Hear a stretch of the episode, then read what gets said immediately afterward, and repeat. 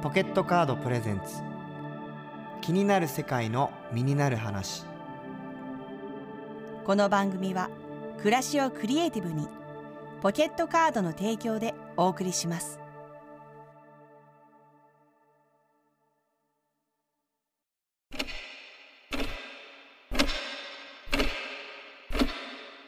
えー現在2023年7月9日の早朝です今日からちょっととある撮影が始まるんですけれどもそのために最近は食事制限をしたりこう運動をしたり、えーあとは化粧水をたくさん塗ったり調整してきたんですけれどもまあね顔とかがやっぱり映りますから顔をきれいにしたりしてきたんですけれども先ほどひげを剃った時にですね結構シャッとやってしまいました、えーこれから現場に向かうんですけれども、えー最悪の気持ちです。全てが水の泡になった。こんばんは伊崎ひです。こんばんはマリエです。ありがとうございます。えな何の？何の俺？ここ切どこここ切ったんですよ。あーちょっとだけパックリ第二の口みたいな感じで 傷ありますね。三つ目が通るの,、あの反対側いや昭和昭和すぎ。いやでもシュッとしましたよねひゅういさん。パパそうですよね。パパ。パパ。パパ。韓国にも行ったから。シュッとした。あそうか、うん、だから目が今日お会いして、なんか目今日すごい開いてるなっていうか。なんかいつもよりもで前髪も分かれてるし、うん。なんかだからシュッとしたからかも、うん。い、やそれね開いてんの今。なんで？最近最近開いてるから？自分でテレビの映りとか見た時あなにるほどね。ちっちゃいから、うんうん目が？ななんていうの？は目つぶってるのかなと思って。寝てるのかな？いみたいな。やいやいやいやいやいやいや。でもシュッとしたんだと思う、そうなんかな。えどんなどんなダイエットしたんですか？いやでも本当に一日一食みたいな。マジで？あとちょっと運動してみたいな。やば。運動は？どんな？あ縄跳び。縄跳び、うん。最近は縄跳び。縄跳び一本縄跳び一本。筋トレとかせず？筋トレちょっと。筋トレちょっと。えー、ちょっとお腹見せてもらっていいですか？ちょっと割れてる？いや割れてないと思うよ。あでもあでもでもでもでもちょっと、うん、なんかコメントしづらい感じに割れてる？えマリエさんあのはい。それこそ役作りとか？うんうんうん。そうですね。うんやるやる。どどうですか？私ジムにめっちゃ通う人なんで。あ結構重りつけてグーってやったりとかはします、あ私は、うん。それはその日々？日々。ああそただ舞台で私なんかよくわかんない。露出の多い役多いんですよ。脱がされがちだからなんかすなんかなんていうの？スリップ？スリップ？スリップ？あそう。綺麗な。とか、はいはい。そうとかなんかこういうなんかベリーダンサーみたいな格好とかさせられるからでもそれでポヨッのまま出ると、うんお客様からコメントとか来ちゃうんですよ。へえやだ。なんか予想以上にふくよかでしたみたいなとか、もうやだ。マジムカつくじゃん。ムカつく。だからなるべくこう鍛えられる時は鍛えるっていう。まあねでも見られるる職業ですもんね。えなんかその撮影ではちょっとこうじゃあ、その傷はどうしたんですか？その。いやそれはコンシーラーで結局隠してくれたからでもよかったんですけど、うんうんなんかすごい頑張ったのに 何やってんだろうみたいな。そういうのあるあねりますよね。でもそんな傷じゃヒューイさんのね、なんか良さはもうそんなもう全然マイナスになってないから。大丈夫だから。無理やり今持ち上げようと思ったんだけうんど、持ち上がったから。大丈夫そう？はい。はい。前回は皆さんからのこ昔の恋人へのボイスメッセージをいただいて、夏バテで弱った体にさらなる追い打ちをかけていただきました。やばかったやついねかがでしたか？いややばかやばいでしょ。どうどうやばい？どうやばい？やばいなって予想してたのがやばいってだけ やっぱちょっと踏み入れちゃいけない領域に私たちもだいぶ踏み入れちゃってる。ラジオそうそうだよ。んになってきてるなっていうのは思いましたね。うん。もう募集した時点でどうなるか分かってたっていうか。うん、やっぱ赤裸々っていいな、ラジオっていいなって思いました。聞き逃した方は、ポッドキャストでもね、配信してますので、ぜひお聞きください。はい。さて、今週は、シリーズ USA! あら？移動式銭湯を使い、ニューヨークで入浴というクラシックなギャグを実現させようとしている、三宅隆直さんをお迎えしてお話を伺います。えすげえニューヨークで入浴ですってどうですかこれ？ちょっとヒューイさん。ニューヨークで入浴は全然 USA 感ないですよ、でも確かにアメリカでないもんね。なんか銭湯みたいな文化が。確かに、ん。あったら流行りそうですうねん、確かにサウナとか、うん。ヒューイさんも大好きな。うん。サウナとかね。ちょっとじゃあ、そんなニューヨークで入浴な三宅隆直さんにぴったりなうん。ゲストにふさわしい一曲をヒューイさんお願いします。そう言われると難しい。そう言われるとすごい難しい。どうですか、うん。宇宙百景の中から聞きたいなって私は思ってるんであ宇宙すけど。百景の中から、はい。そうですよね。うん。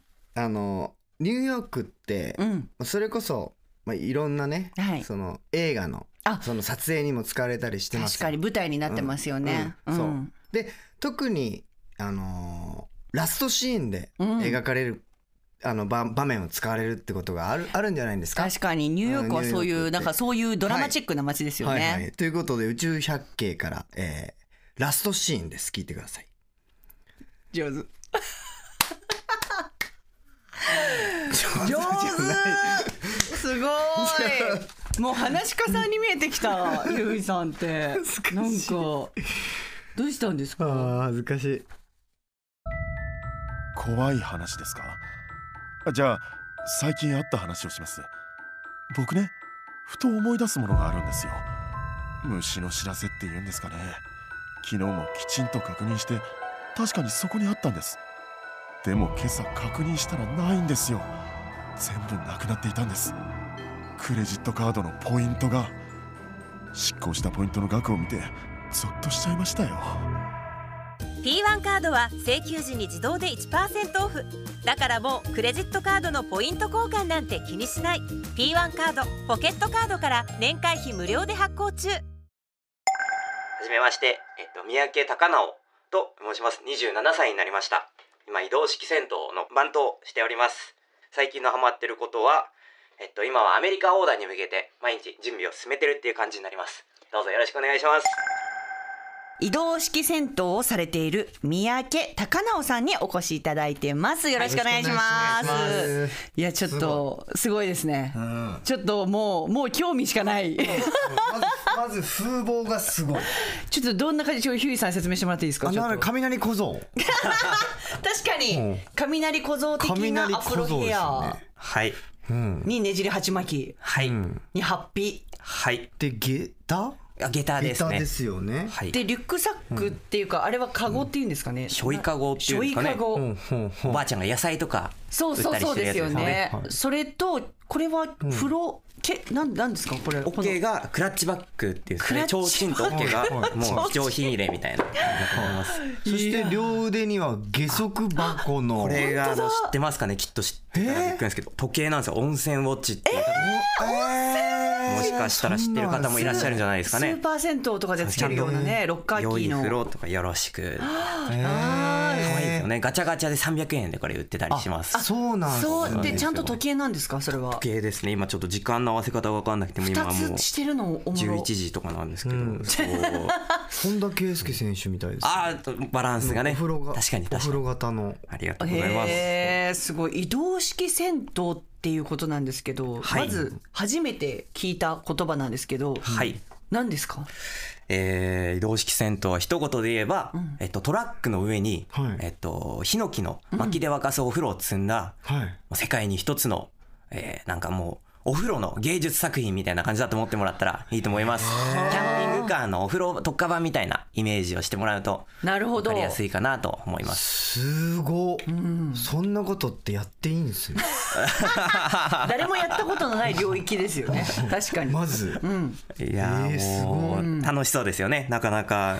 その風呂毛をじゃあ積んではいはいはいはいトラックにそうですねで男風呂女風呂があるあ一応なんか入り口に男女ってのれんはぶら下がってるんですけど、サイズがぴったりだったから飾っただけでもう全然中は分かれてなくて、大体みんな水着着て家族で入ったり、あとは足湯とかしながら、そしたら男女関係なく外人さんとかも気楽に入れるんで、まあ、楽しんでもらったりとかっていうまあエンターテインメントとかアートみたいな感じだと思った方が分かりやすいかもしれないですね。な。るほど。えじゃあそのトラックははいえ軽どの軽トラなんですか？どういう軽トラだとちょっとやっぱ水が重たくて重たいんでもうちょっと大きい、えっと、1トントラックぐらいな1トントラック。イメージになりますね。はいはいはい。ちょっと軽トラのもうちょっと大きいバージョンぐらいをイメージしてもらうと分かりやすいかもしれないです。境みたいなあれが2トントラックって言われてるんで、まあ、あの、ちょっとちっちゃいスモール版ぐらい。赤赤棒みたいな。あー多分そんなそんな感じです。赤棒ぐらい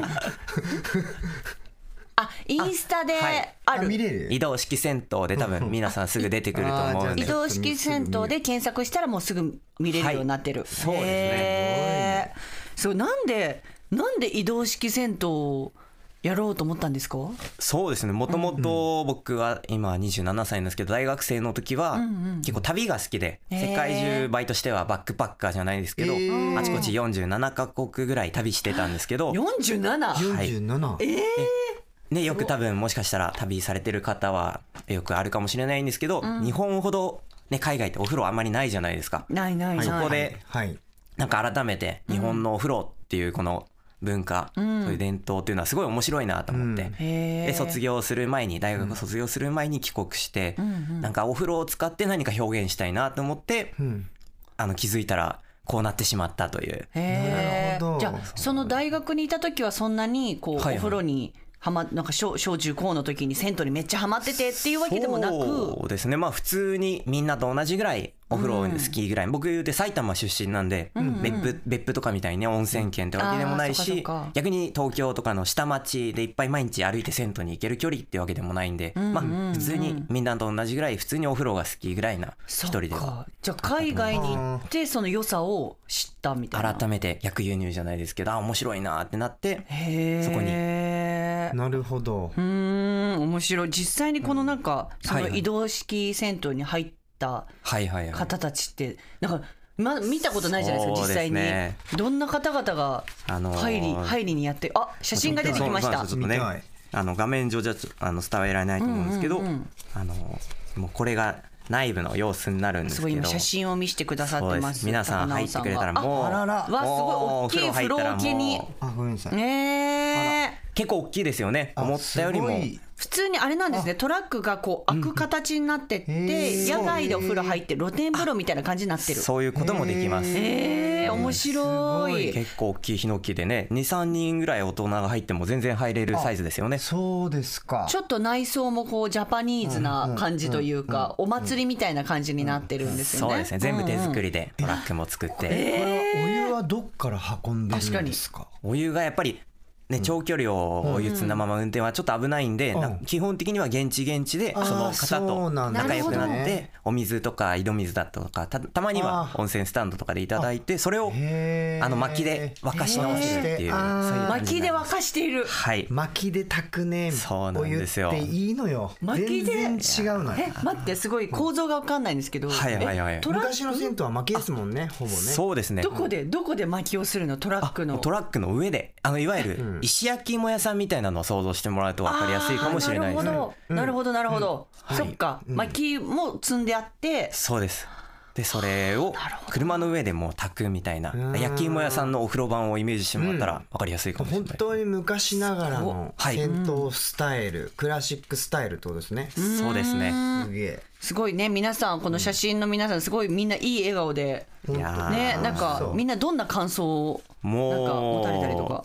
びっくりしてるけどやっぱりもういい表情してくれるというか確かに。僕写真が好きなんでやっぱお風呂入ってる時の皆さんの表情はやっぱり本当に素敵だなといや思って。でもアートアートですねなんか。えこれいく,、はい。い、くらで入浴できるんですか？一応、えっと、僕が今日ここでやりたいなって思った時とかは基本的にお金はもう別に無料でいい無料？って形になってるんですよ。ただあの正式に呼んでもらったりする時とかは、まあ、相談してもらうみたいな感じで、なるほど。イベントでみたいそっかなことですよね。でも無料だと結構生活するの大変じゃないですか？そうですね。でも、うん。結構これはすごい面白いんですけど、結構こうやって入ってくださった方、別にもう今日この場所で仲良くなったからやりたいなって思ってお風呂やるんですけど、結果としてそういう方がすごい楽しんでくれると、お別れする時とかに、なんかこれ次のところでお風呂をやるときにこれ使ってっていうふうにお金をいただいたりとかすることも本当にありがたいことにあってそういう時にあのありがとうございますって言ってそのお金でまた次の方のところに迎えるっていうそういういいなんていうんですかね三角形の循環みたいな形でやってるからまあ多分続けてこれたのかなっていうところはありますね。皆さんのおかげです本普段はじゃあ普通にそのトラックではい。は徘徊してるっていう言い方あれなんですけど、なんかこうそうですね。何もなんか目的なくとはい。りあえず走ってみて、はい。ここでやってみたいなみたいな感じなんですか？それとも今日はもうやろうみたいな決めて。そうですね。えっと一時ずっとこれで暮らしながらはい。もう旅をしてたのが最去年ぐらいまでずっとしてえてー、車に止まって。そうです。もうえー。ヒノキ風呂の上にひ木の板を敷いてそこで寝てるような 1F ワンフロー暮らしをしてたんですけど、うん。その時はなんていうんですかね出会った方がえっと仲良くなってお風呂一緒に楽しんだ方が、次はあじゃあこの場所行くならぜひこの方に会ってほしいみたいないわゆるテレフォンショッキング形式みたいななるほど、そういう感じで行ってでまたそこの方と、えっと、つながって仲良くなって、んえ結構何日か一緒にホームステイじゃないですけど、滞在させてもらって一緒に生活を暮らしてでまた地域の人が入ってくれたりしてっていう形が割と多かったかもしれないですね。すごい。い。いね。地域密着はい、移動移動式？地域密着型。すごい。いやもう。全く人見知りとかはもうちっちゃい頃からしなかったですか？いやいやもう真逆でもう本当にもう今ももう大緊張してます。もう心臓バックバックですね。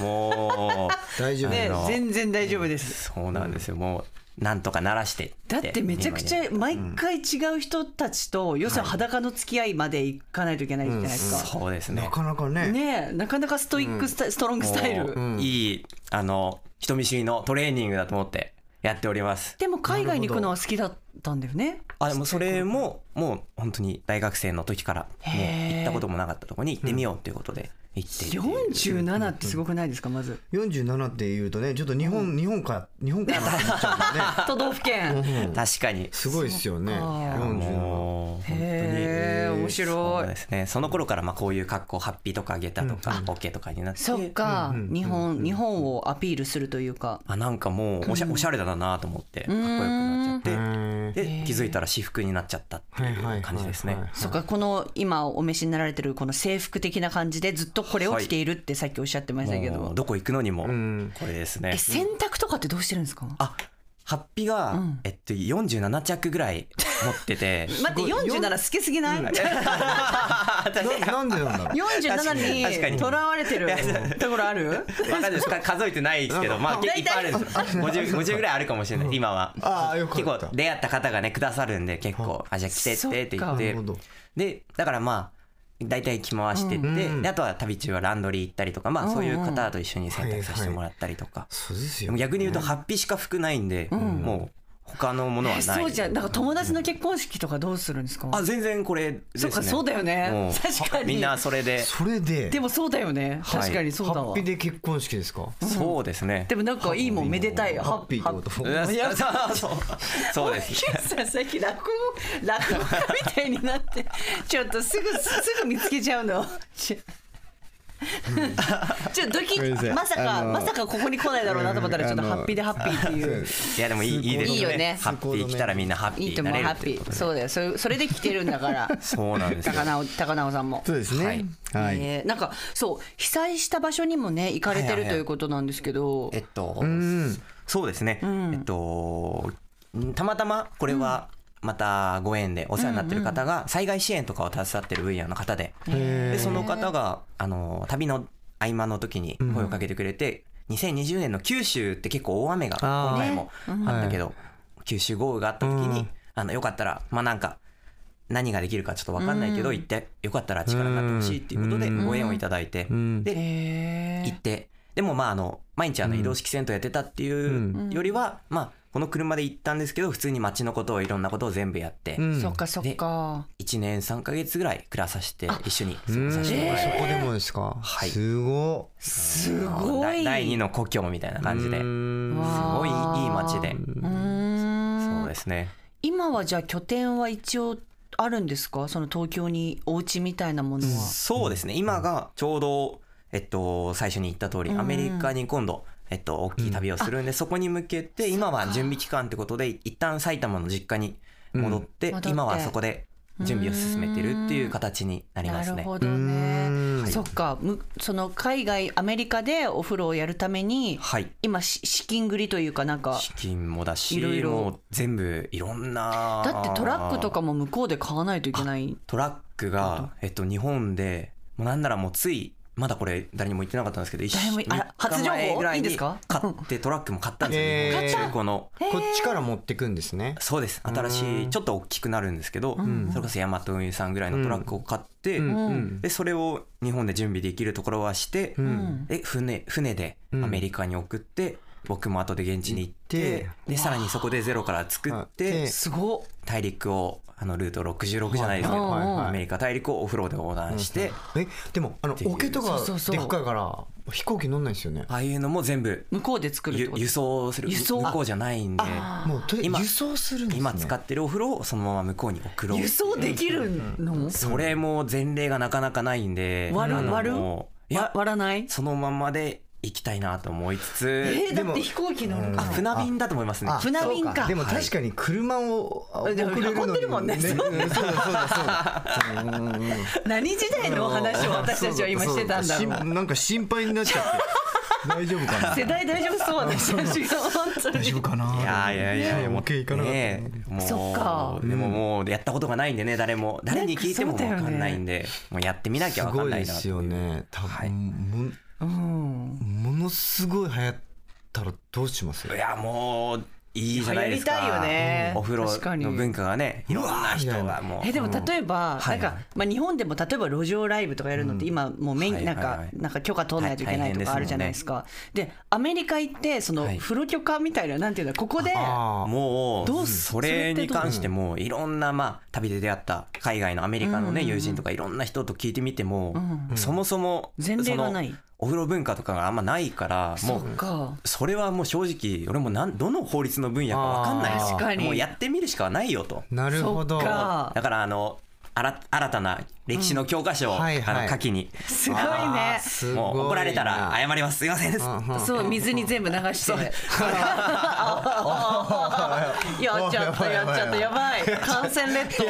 感染列島じゃない？ちょっ俺のせいだや今のうまくいったうまくいった。よかったです。全部そうですね。だってさ普通にじゃあそこでお風呂やってて、はい。警察のポリスメンが来て「Hey!」っつって「What's はい。Up?」って言われて、あもうそしたらもう一緒にもうこれはねえお風呂でお風呂ではい。お風呂でマイ風呂になろう言うてマイ風呂ね。いいけるはずです すごいな。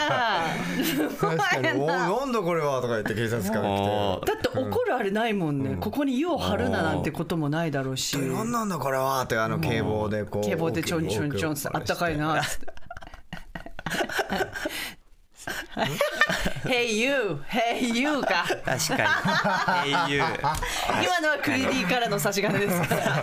Hey you ですね。ポリスメンが確かに「Hey Hey you you! ね」Hey you ですよいいですね。もうでもまあねまずあのねとりあえずアメリカ広いんで西西のロサンゼルスの方からうん。スタートそっか。して LA からまあどうルート行くか決めてないですけどね。まあフロリダとかね行ったりとかして。た風呂にかかってるよ最後は、うん。まあ、そう皆さんのご存知の通り ニューヨークでニューヨーク。と。でゴールを迎えようかなと。壮大なダジャレの旅というねそれを言いたかったのか。そう。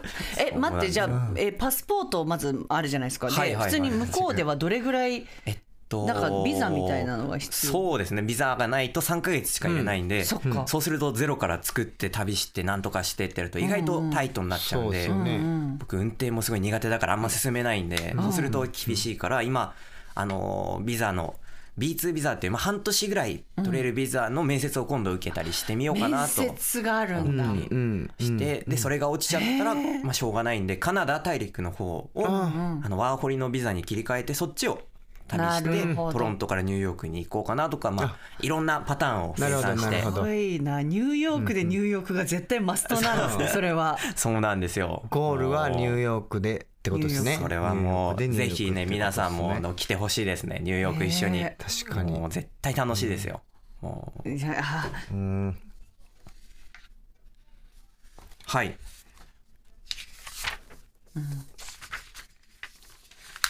いやもう直接この道に来てしまいましたね。はい。はいそうですね。うんうんうん。はいはいはいはい。そうですね、なるほどね。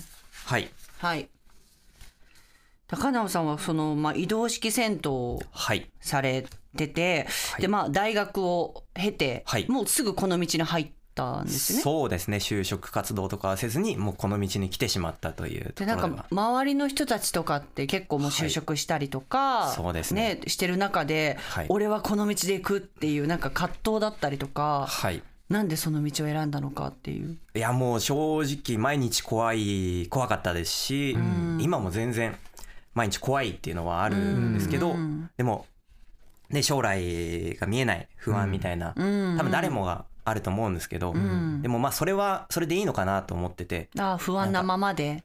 きっと多分誰もが未来に対して、えっと、不安。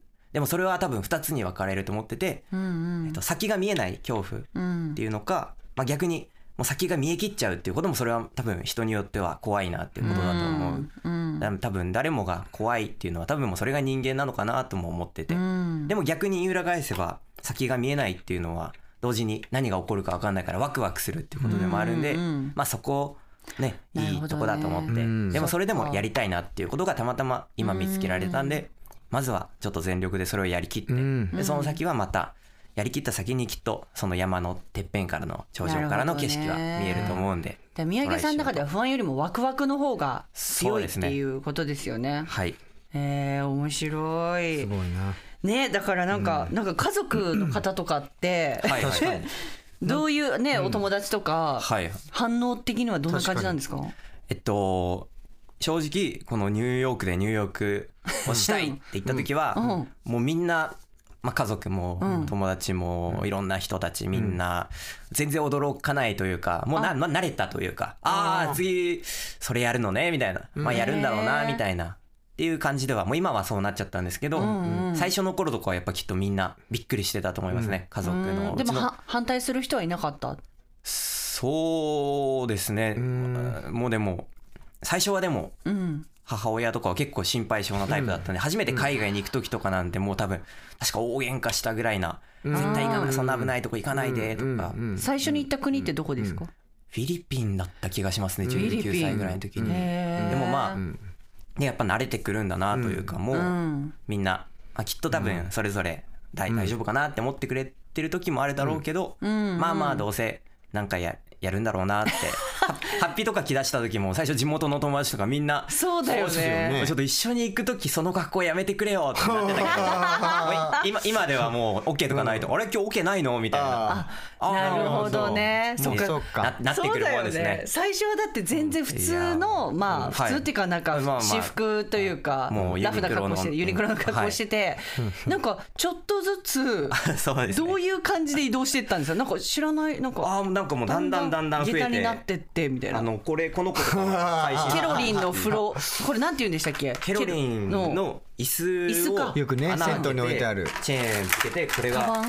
カバンになってるんで街で疲れたらこれ バーンって繰り返したらああいいっすね。あ落ちちゃった。落ちちゃった。あーバカ落ち TBS が出た。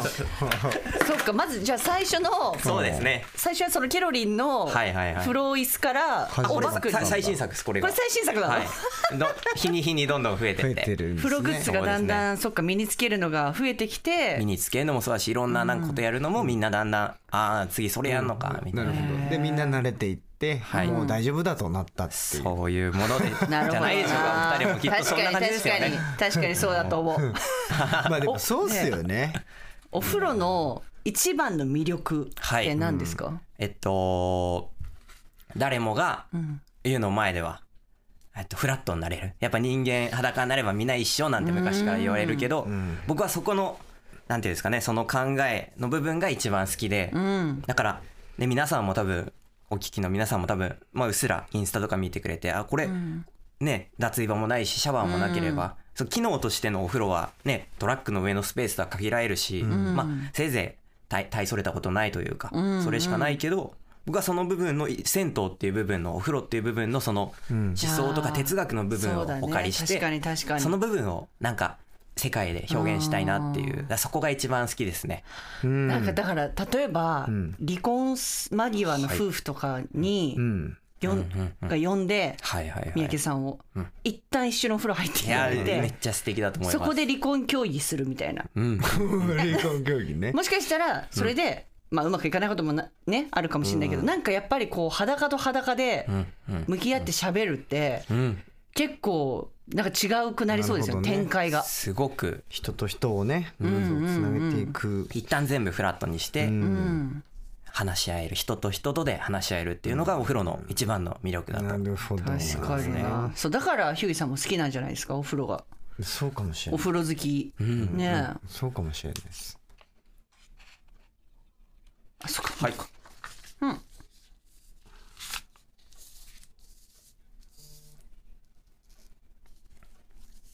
うん。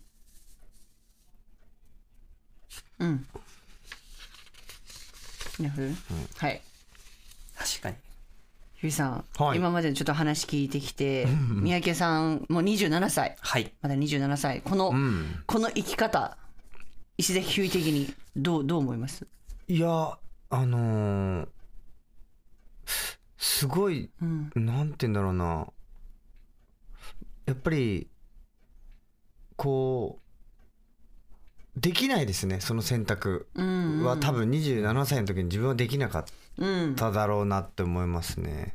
だって怖いもんやっぱり。うん確かに、うん。海外。前例がない何にもないうんところに。なんか何かえっと作っちゃうっていうか安心を。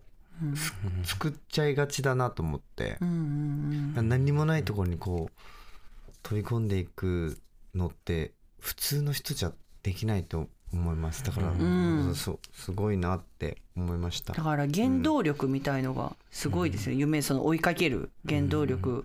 はでもどっから来てるんだろうとは思う。なんかはいはいはい。三宅さんはそうですね、でもやっぱり多分でもお二人も何かしらそれぞれ、というか多分お聞きの皆さんも一人一人何かあると思うんですけど、うん。なんかね多分パッと言語化できないけどそれでもやりたいっていうことが多分本当にうん。それぐらいのものがないと多分みんなそれぞれずっと何かを続けるってことはできないと思うんで、うん。うんなんかうん。逆にお二人のぼ僕の27歳時代の時に向けて27だのメッセージ、まあ僕に向けてのメッセージも含め、なんか当時の自分にどんなことを伝えてあげたいのかなっていうのをちょっと聞きたいなと思って。逆にね。そうですそうです。27歳の自分にヒューイさんなんかあります、27はちょうど僕あのシンガーソングライターとしてデビューする前でなんかバンドをずっとやってたバンドを辞めた時だったんですよ、決断っていうか、そこ結構人生の岐路だなって自分では思っててそっかそっか。まあ結構だから なんかそうそういうななんて言うんだろうな。お遅かったなってその時思ったんですよね。うん。ああその決断が、はいはいはいうん。ええ28でデビューだからか。なんかそう考えてもちょっとなんかなるほどね。なんとなく分かんないけど、はいはい。た確かに遅い感じしするじゃないですか、うんうん音楽の世界で。もうちょっとこう早い段階で、あのパチンコとかお酒ばっかり飲んでないでなんかこうしっかりあのこう決断というか、うんそういう。確かにね、なるほどね。なんかうんなんか転機になるような瞬間を自分で作れたらよかったなっては思いますけどね。ああ、なるほど、私はあれだなすもっと素直でいればよかったのにねっていうのは言いたいかもしれない、素直で、うん。なんか意外と素直じゃん。今の方がすごい素直だから、えなんか切れてた？いやき素直の反対は切れてるじゃないでしょ。なんか、なんか素直じゃなかったなあの時っていう言ってることと思ってることちょっと違ったかもっていう乖離してる自分は思ったりする。でもそれがなさそう三宅さんは。いやいや素直なまま生きてるから今があるんだと思う多分ももっともっと天真爛漫にできるようにね 頑張り確かたいと。思いにね。ます。そうだ。天心っていう名前が入ってるし。はい。本当ですねね高直さん、じゃあちょっと最後に、はい、自分にとってはい。大事なものを3つ教えてください、はい、これもちょっと考えたんですけど、まず一つ目が、えっと、トラブル事件ですね。事件？はい、一つ目が事件です。で、二つ目がそれをあの心からアホだなって言って笑ってくれる、まあ友達だったり仲間だったり皆さんみたいな存在が二つ目。で三つ目が最後がえっと言葉言葉がすごい自分にとって大事なものなのかなって思ってます。トラブルそれを笑ってくれる仲間で言葉この三つがすごい大事だとうん。いう結論に至りました。なるほど。トラブルが最初に来るのが予想外だった。すごいですね。いやーもう。お湯は入ってこないんだね、あ確かに確かに。やっぱりチャレンジャーなんだ。よな確かに。うん。も自分をそこに置きたいっていうね身を、うん。うでねなんか事件が起こったらもうすぐ基本的にもうへこへこむめっちゃへこむんですけど、でもいや逆に逆にいいってなんか言うと、脳が一生懸命なんかなんかいいことあんのかみたいなこの事件でって探してくれて、でなんとか強引に逆に楽しいことを見つけてでそれがワクワクして、うん。でそれをこうやって友達だったり家族だったり皆さんみたいに、面白いなって言ってもらってくれる友達がいればまあそれで OK だし、うん。っていうところはすごい大事だし。いやー面白い。面白いなありがとうございます、はい。ちょっとねこのこれからのその三宅さんの活動を応援するにははい。どうしたらいいんですか、えっと、インスタグラムとかで移動式銭湯って調べたらすぐに出てくると思います。インスタ見ればいいインスタインスタだけで大丈夫ですか？あ、もう全多分すぐに出てくると思うのツイえー。ッターとかもやってますか？わまたやりやりします。はい。頑張りま。わかりますした。とりあえずインスタ。インスタ。チェックで。はい、はい。ぜひ皆さん一緒にね機会があったらニューヨークまで来てくれて、わあいいね。ニューヨークでニューヨークをできたらすごい楽しいなと。ニューヨーク。思いーク。ます。ありがとうございます。連れてってくれるかな？そこは何？いいいいと思うのとこ。ごめんなさい。でも無駄なこと言った今の演説が今のは私たちの辞書にないやつだったよね今の。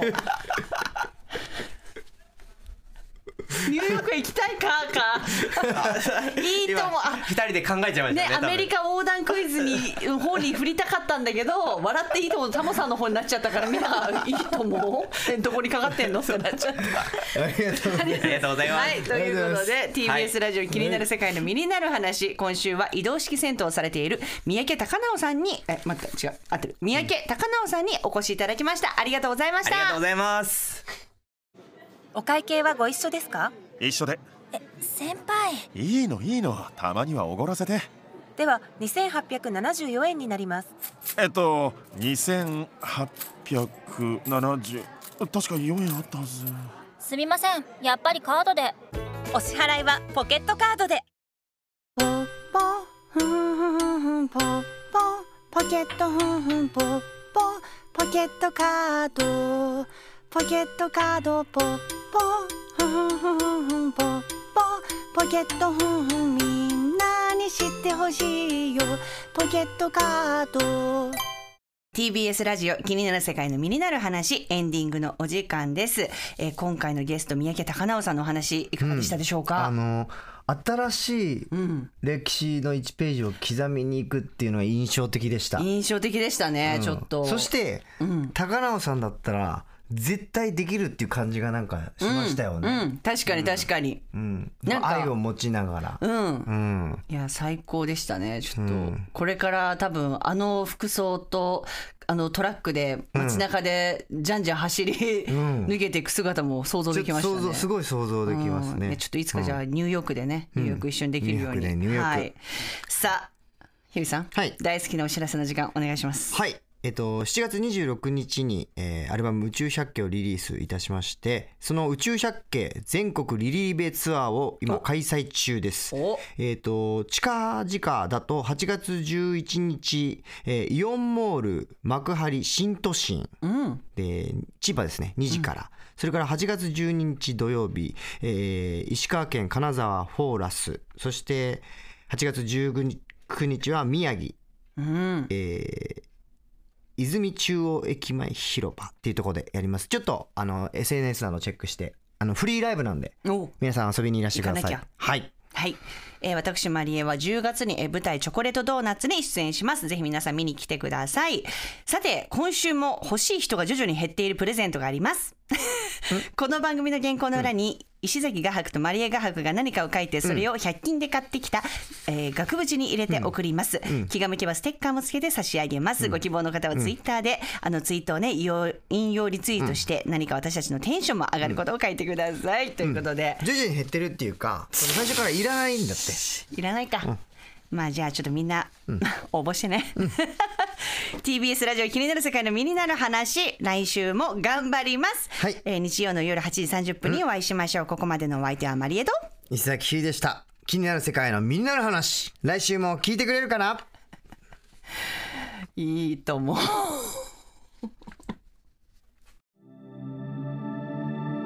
ポケットカードプレゼンツ。気になる世界の身になる話この番組は暮らしをクリエイティブにポケットカードの提供でお送りしました。